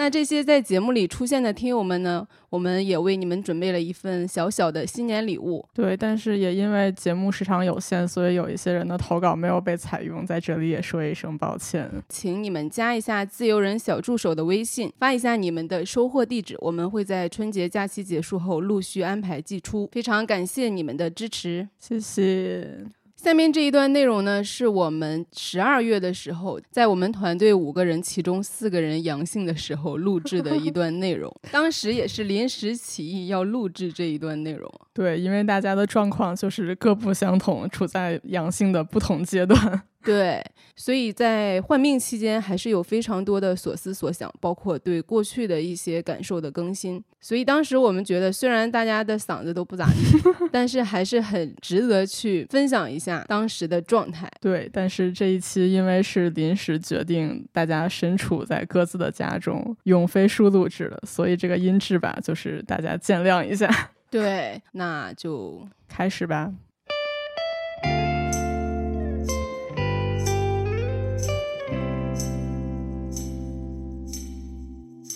那我开始喽，现在都给我注意了。今天是十二月十三号，这是一个云端的录制。我们现在有五个人坐在各自的家里，对，躺在各自的床上，临时决定的录制。因为我们团队五个人呢，现在已经有四个倒下了，然后他们觉得自己此刻的声音非常的性感，并且也在这分别有不同的感受。那先 有请我们的第一位阳性患者。Hello，Hello，我是我们团队第一个迈入这个门槛的人。我今天是第七天，然后现在已经不发烧了。整体的话就是还有点头痛，呃，鼻塞和流鼻涕，然后略微有一丢丢咳嗽，其他的症状已经没有了。哦，下一位。我和一萌好像是并列，你们都是第几天？第六第六天。我今天还非常的难受，但是我已经度过了地狱般的前几天。我今天大概也就打了一千零一个喷嚏吧，咳的天崩地裂，然后也会有一些痰，然后嗓子还沙哑着，身上还有隐约的疼痛，头也有隐约的痛。不太一样的是，我并没有烧很久，也没有烧很高。嗯，今天我看到一个评论说他全身都是腰腰疼，就他那个生理期说那个腰疼，就是他他现在就全身都是腰，我是全身都是头，因为我之前容易偏头疼嘛，全身都在偏头疼，所以还是挺煎熬。而且我觉得我非常的大意和轻敌，因为我第二天就退烧之后，我就明显感觉到比较的轻松和舒适。我以为我第三天就会痊愈，结果第三天加重，第四天反复，第五天又加重。就是没有休息好吧，而且我家人不是我，我老公跟我孩子，呃，他们在我第三天晚上之后开始发烧，所以对他们的这个担心啊什么的，就造成没有休息好，就比较严重。我觉得明天是我的第七天，我也不觉得明天就会痊愈，觉得是一个比较长的一个就是生病期吧。那一萌呢？你的问题是啥来着？还有脑雾。我昨天跟佳琪聊天，同样的话说两次。但我觉得你不脑雾的时候也这样。Shut up！我我今天是第六天，就是第一天的时候就反复高烧，然后我第一天的时候食欲异常的好，我大概一天叫了五六份外卖，因为一直在发烧退烧发烧退烧，然后每次一退烧就极其的饿。我饿到那种，就是半夜一点多退烧，我又叫了一个什么牛冻饭之类的，然后第二天开始就没有食欲，是高烧烧到三十九度四吧，然后就是也是反复烧，我其实一直到第四天，大概一直都是低烧的那个状态，嗯，体温没下过三十七度五，我是从昨天开始就彻底不烧了，然后但是还是嗓子疼、头疼。嗯，我整体的感觉就是很疼啊，真的很疼啊，就每一天身上都好疼，而且不舒服开始的前一天我还去健了身，我还去蹲了臀腿，所以 我第二天那个腿和屁股简直就是。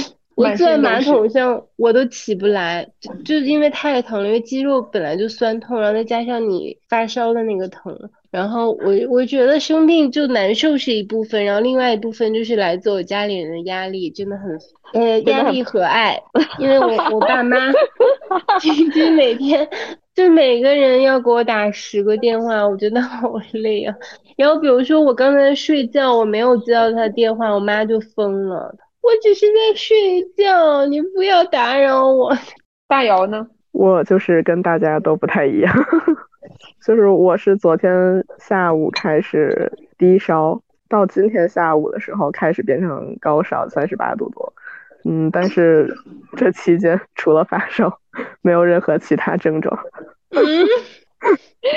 你是要把谁气死？就是之后怎么样，就咱们就拭目以待吧。连续一周，我一直和大姚在一起，所以明天我是骡子是马也是会见分晓。本来你们俩是天选打工人，现在只剩下你一个人了。对，就是我们我们这最近在搬家嘛，然后搬家之前就是除了我跟佳琪，大家都病倒了。然后我我就说，就是 我一定要挺到搬家结束。结果果不其然，刚刚搬完东西我就一语成谶。我来分享一下我的状态，虽然我还没有阳性，但是我每一天的心情也是非常的复杂，跌宕起伏。因为我现在的同事圈子都已经出现症状了，然后我的朋友圈子也七七八八的都出现症状了，然后我的家人，就比如我继父的他的同事和朋友圈子也基本都阳性了。所以我们一家三口就如同社会边缘人士，有一种 被抛弃的感觉。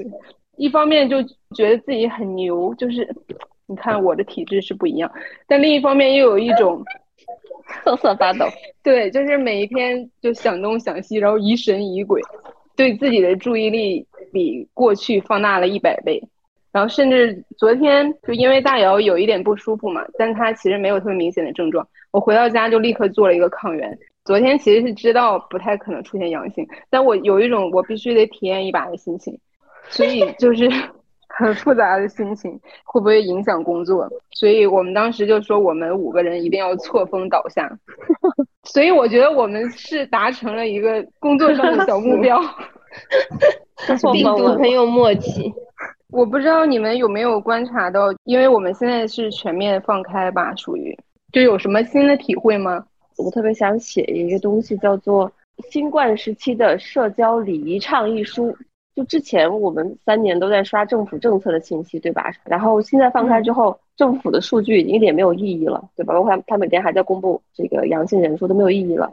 然后大量的病友们开始分享个人经历，这个其实非常非常多，对吧？然后再一个就是一些各种专家开始出来了，对吧？大家着急的去看一些知识。我觉得这当中有有两个东西是我特别想去倡议的，一个就是我们发现，其实我们离科学 对于这个疫情这个病毒的理解其实特别特别远，特别特别浅，因为我们这三年都不用考虑这些，等到真正放开之后，你才发现你不知道原来北京跟广州，包括上海有这么多只毒株，包括它现在奥密克戎的发展是怎么样，包括各种用药啊，包括这个什么时候去医院呀，然后小朋友跟老人的等等。首先有大量的知识你需要去掌握，对吧？而且是恐慌带来的。就是这个时候，我觉得第一个就是每个人的这个科学素养亟待提高。就你怎么样去辨别有用的知识，然后包括刘强东出来说一天喝五升水就好了什么的，一天喝五升水会把人喝死的。你会发现很多这些大人物在说一些不科学、不严谨的东西。那自己怎么去判断这些知识？比如说，你应该有几个特别好的这个。信赖的信息源，比如说什么八点见闻啊，他写这些医院写特别特别的这个专业严谨，比如说丁香医生啊这些是吧？比较理性镇静的去对待自己的疾病，包括怎么样安排工作生活，我觉得这个是特别特别缺的一课，是我看到的。嗯，第二个就是我为什么说需要礼仪，就是说如果让我再一次选择，我肯定会特别特别小心，就是我因为你你对于病毒的这个理解和了解离科学太远了，所以才。非常粗心跟莽撞的这个染阳，虽然很难避免。当我看了很多东西之后，我发现是可能去避免的。但得了之后，我觉得只有一个好处，就是说它让我更加的去共情了。就我举个例子啊，我上周三晚上做直播之前，原定嘉宾他就突然说他阳了，然后我又紧急的找另外一个嘉宾，他原来是我下周的嘉宾，我想把他提到前面来，结果他也阳了。当时我跟他们就说啊，那你多喝水啊，多休息等等。当时我们同事也有已经阳的，我都说啊，那你别工作。但我其实还在给他安排活儿。我就发现，我当我自己真正得了之后，首先你对真正呃阳的这个病友们，你会多好多的共情，才能够真正感受他们在经历什么样的痛苦。这个是你自己不得，你光说多喝水啊，然后别工作啊，多休息，是根本就不可能体会的。第二个就是你共情之外，要避免评判。那么多病友分享自己的经历。每个人都会从自己的经历去给这个病毒下一个定义，比如说它不严重，或者它很严重。你从个案来说你是准确的，但是你从个案出发去定义这个病毒都是特别偏颇的。我们自己做一个小的对比，就发现状况非常不同。有一篇文章我看到说的挺对，又是我们老说的那句话，就是它是小马过河，每个人的感受非常不同。就是从咱们几个来说，对吧？就是既有相同的，又很不同。我有一个朋友在朋友圈就说：“哎，明霞，你这个好了之后一定要多锻炼啊！” 我说：“你知不知道很多健身房教练全都团灭了？” 他说：“哎，那我是不是就不要去健身房去卡了？”我说：“你在健身房你练的是肌肉，但这一次攻击的是免疫系统，这根本是两码事儿。这也是一个很大的误区。比如一萌也健身，对吧？而且很多健身的人其实他照样中招。朋友圈也有很多经常晒他健身的，他一样非常非常严重。所以就是你拿一些。”自以为的因果关系去评判别人的状况，或者说给别人建议什么的，其实都是在干预和评判别人的这个状况。朋友圈的一些其实是属于关心之名，其实在行干预和榨汁之实。所以我觉得这个是我目前看到的很多信息里面特别缺的一点，就是我们怎么样去对待阳过的人、病友和没有阳过的人，包括你给他们什么样的这个支持、什么样的态度等等。看到治理上、公共健康管理上的极大的这个失职和无能吧，更多是民间自救，对吧？我们大家不只是在这个互相的分享这个抗原和药物，我们在分享知识、分享各自的经验经历，然后完全靠民间互助来度过这个难关。它也是一个真正中国的民间力量 开始觉醒，开始自己去为自己负责。一旦我们每个人的病痛，然后健康状况、工作、生活都跟别人有这么强的一个相关的话，那你就应该懂得我们彼此之间应该怎么去协作、达成共识，然后有一些基本的相处的原则等等，他就有这个环境跟条件去做这事儿了。所以我觉得从这方面来说，又能看到一些希望吧。因为像明霞姐、总裁和一萌最近都基本没有出门嘛，然后我还是每天出门的。我会发现，我比之前是更注重防护了。我现在就是每天戴 N 九五就一天可能会洗五到十次手。然后也会去用消毒凝胶这些东西。但是在之前这三年吧，我除了第一年，我基本没有特别强烈的防范的意识，因为就像刚才也提到嘛，似乎也不需要你做什么。然后我们其实个人还是挺放松的，而且频频的有一种想 跃跃欲试，就是打破一些东西的感觉。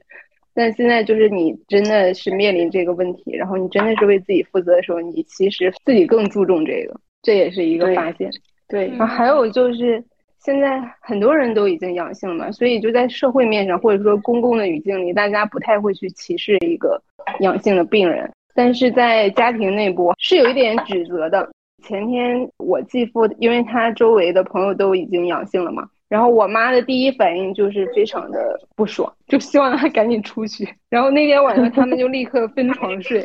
另一层含义就是觉得你为什么这么不小心？你为什么接触了这样的人，你还有脸回家？你把我们影响了怎么办？扯了一宿，然后那天我就把他批评了一顿，但是他的内心还是有一些提防，所以他这几天就是在我的房间和我继父的房间两边来回窜。昨天我说大姚也已经有这个苗头了，然后他立刻去跟我继父睡了。就是家庭内部还是会有一些很微妙的细节。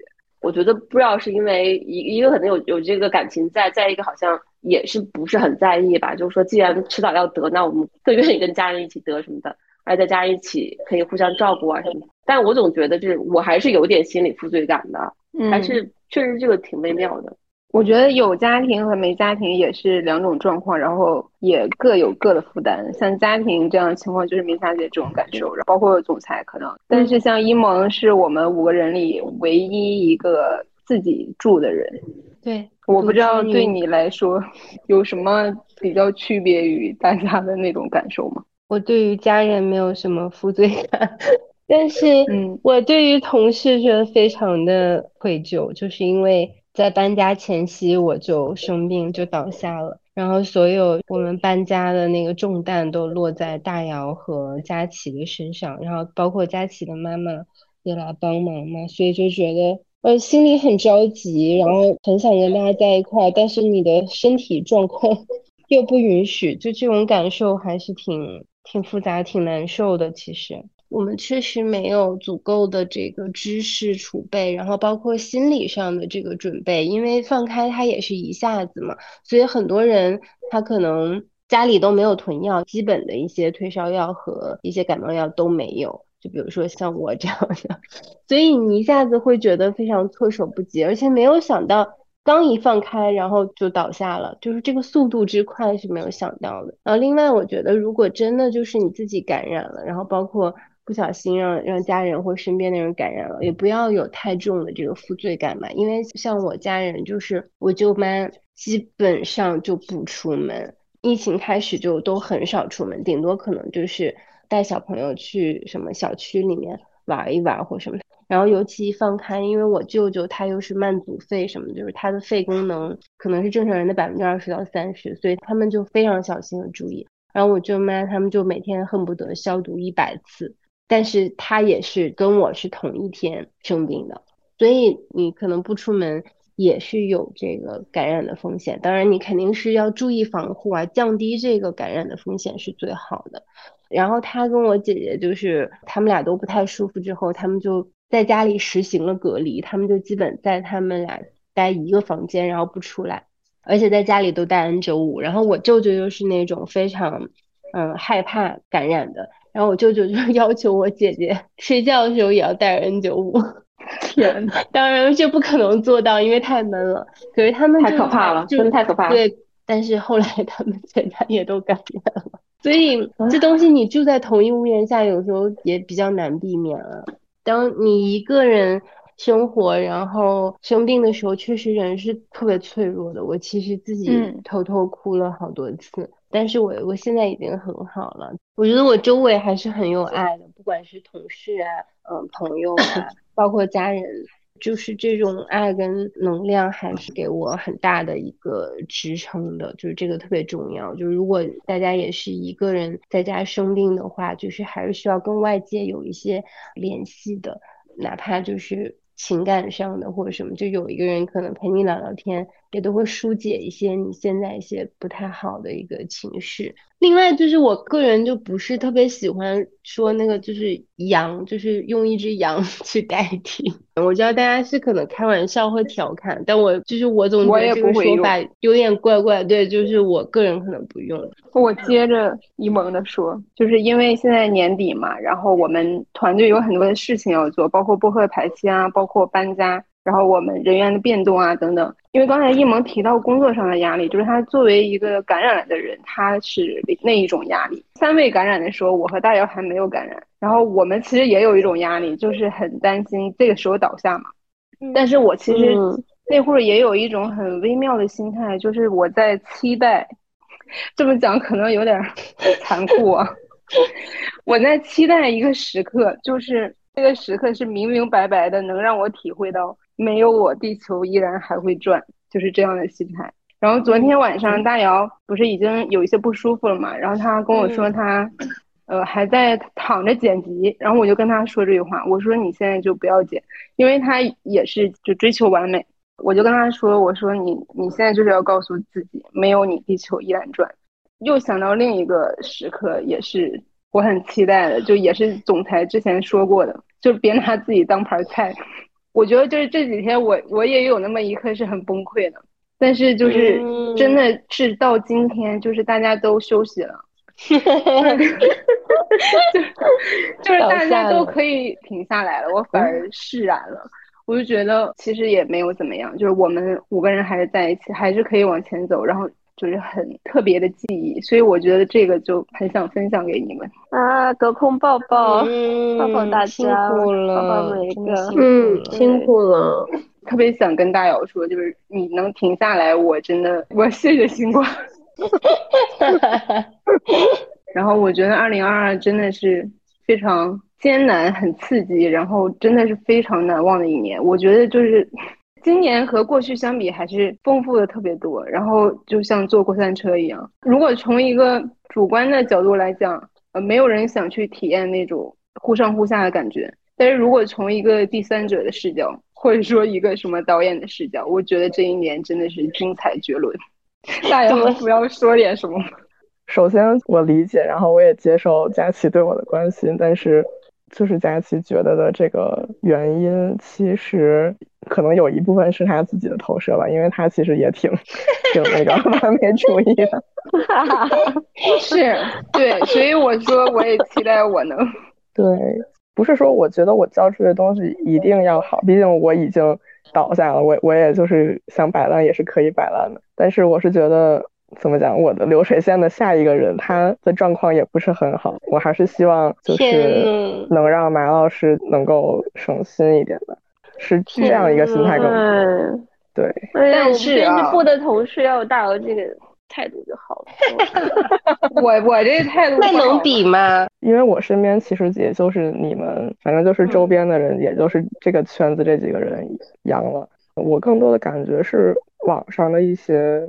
氛围的变化吧，因为这个放开放开的非常的突然，所以就是大家没有人有心理准备，而且在你突然间放开之后，大家有一种之前一致对上的一个情绪，变成了互相之间的指责，然后一些攻击性。我在微博上看到很多说什么是当初是你们要放开的呀，现在就怎么怎么样呀，嗯，对之类的。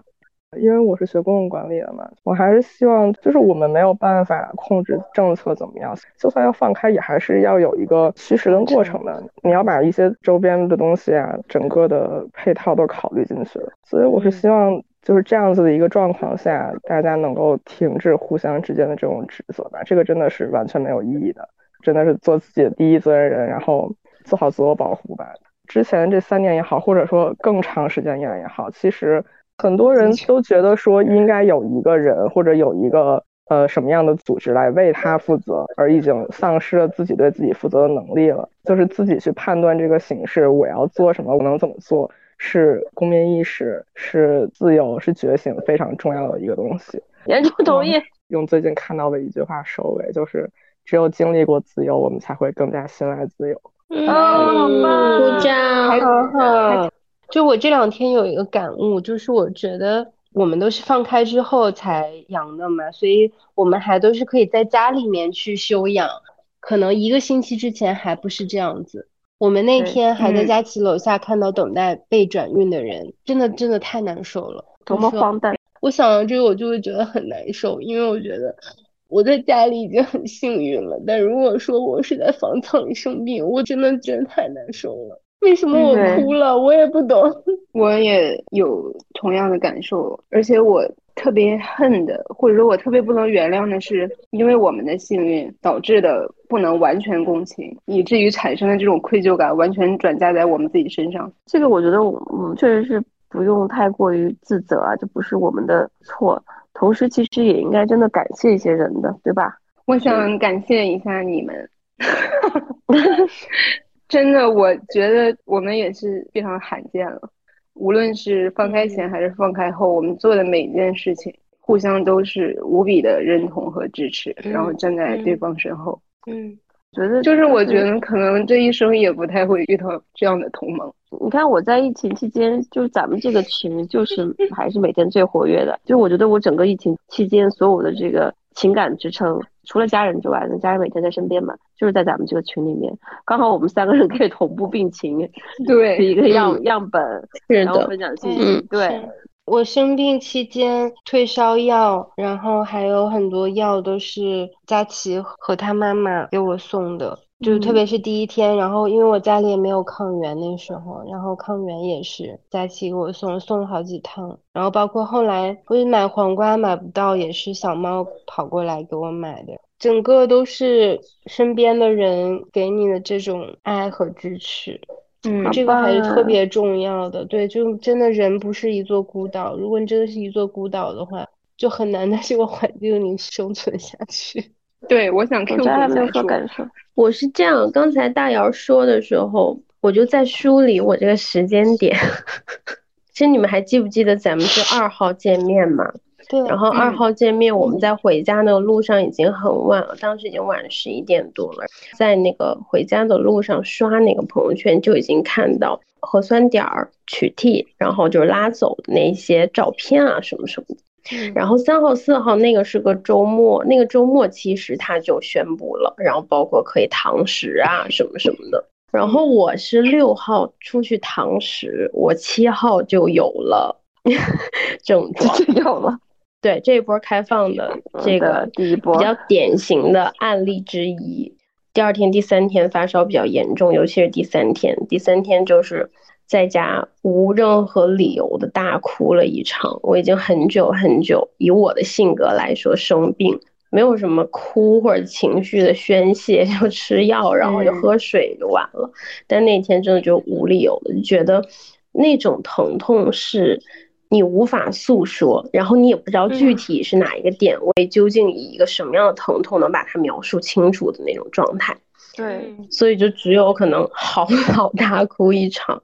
可能才能缓解一下那个那个心里的那种不舒爽的那种感觉，但可能我有一点侥幸的成分，比较歉意的要说幸运的部分，就是我好像 比较会储备这个东西，就是我的这一次的，就是无论是药品呐，还是就食物啊，都好像还好，然后再加上我比较好的朋友他们。已经得过了，然后有分享一些经验给我什么的，所以下场的时候应该说自己的情绪还是没有任何恐慌和焦虑的，也可以说我算是恢复的比较好的那一波吧。可能我第四天之后就比较正常的可以起来做饭啊，做一点点家务啊，然后刷刷剧啊，就是这样的一个状态了。嗯，我觉得我对我自己也有一些新的认知。因为在我对我的理解里，我觉得我真的是一个毫无规划，也不是那种会提前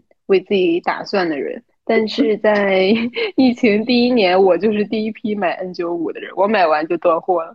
然后这次买 抗原也是，就刚买完到家，第二天就再也买不到了。然后包括退烧药也是，所以我在想。虽然不是一个很会筹谋、会特别计划周全的人，但可能有一些在这方面的直觉和敏感吧。当时总裁说他在大哭的时候，我觉得林霞姐那句评语很戳中我心，当然可能也是我的投射，就是我替大姚说的，就是 林霞姐说什么的。我，你说这是积攒了三年的一次宣泄，确实是。我我只有一个心愿啊，就是我们都不要再得第二次，一定要做好防护，是的，就为了我们所有人的健康和生活和工作和我们爱的人。哦，拜拜，再见了，拜拜，拜拜，拜拜，二零二二。让我拥有你真心的面孔，让我们的笑容充满着青春的骄傲，虔诚的祈祷。